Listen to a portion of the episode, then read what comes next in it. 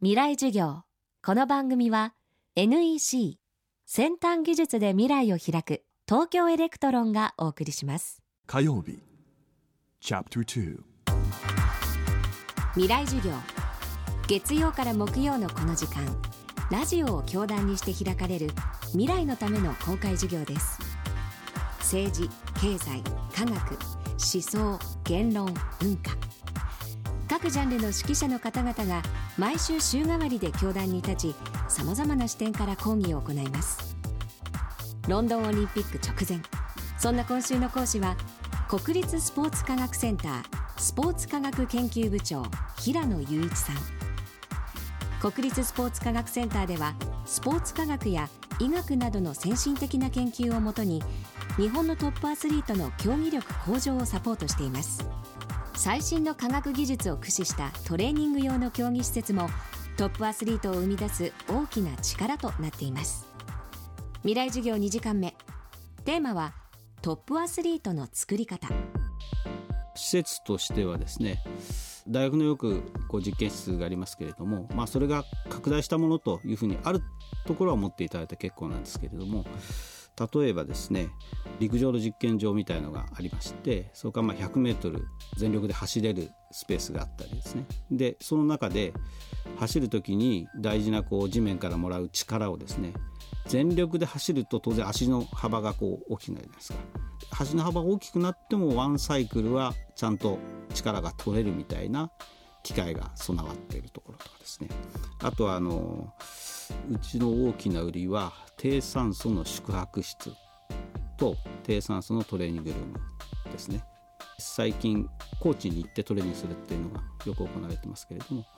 高いところへ行ってすぐ大丈夫な人とダメな人といるんですよだからそのダメな人がですねそういう施設を使って鳴らしておいて例えば海外の高い標高のところに行ってもちゃんとトレーニングできるようにするとかいうようなことで使われてますね。競泳の選手はアメリカの高いフラグスタッフっていうところでよくトレーニングしてますけれどもそこへ行く前とかですねちゃんと準備をして出かけていってます。しよく使ってます。また競技施設やトレーニング方法に加えてアスリートのコンディションに関する研究も最新のスポーツ科学における重要なテーマの一つです。最近一番我々として気にしているところはコンディションですよね。トレーニングっていうのはそもそもの能力をアップさせることじゃないですか。それに対してコンディションを良くするっていうのは持ってる力を100%出せるようにするってことなんですよ。そもそもの力をアップするんじゃなくて持ってる100%を出すというところでそれができるようにっていうところに注目してますね。まだまだその実際にロンドンに向けてそのことがすごく使えるかどうかわからないんですけどもいろんなところでコンディションをチェックするという試みをしています。例えば、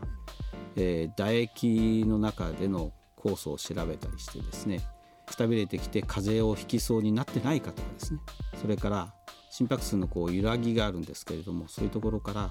自律神経ですよね交感神経と交感神経なんですけどもそこの働き具合がバカにこうテンションが上がってないかとかですねそういうところをチェックしたりですね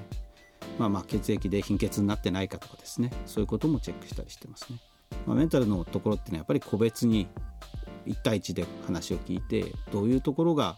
競技にとって問題なのかっていうことをよくこう話してで計画的にサポートしてって最後はロンドンの時はもう自立して我々がすぐそばにいることはできない場合が多いですからそうやってこう自立して持っていくみたいなやり方をしてますしまあ栄養のところも同じですよね。まあ、最初はいろいろ初歩的なところから教え込むんですけれどもだんだんそれ自立していくみたいなところだと思いますね球にあふれるたくさんの情報数字も文章も動画も感情もそんなビッグデータを集めて組み合わせて分析して新しい価値を創造する。それが NEC のビッグデータソリューション。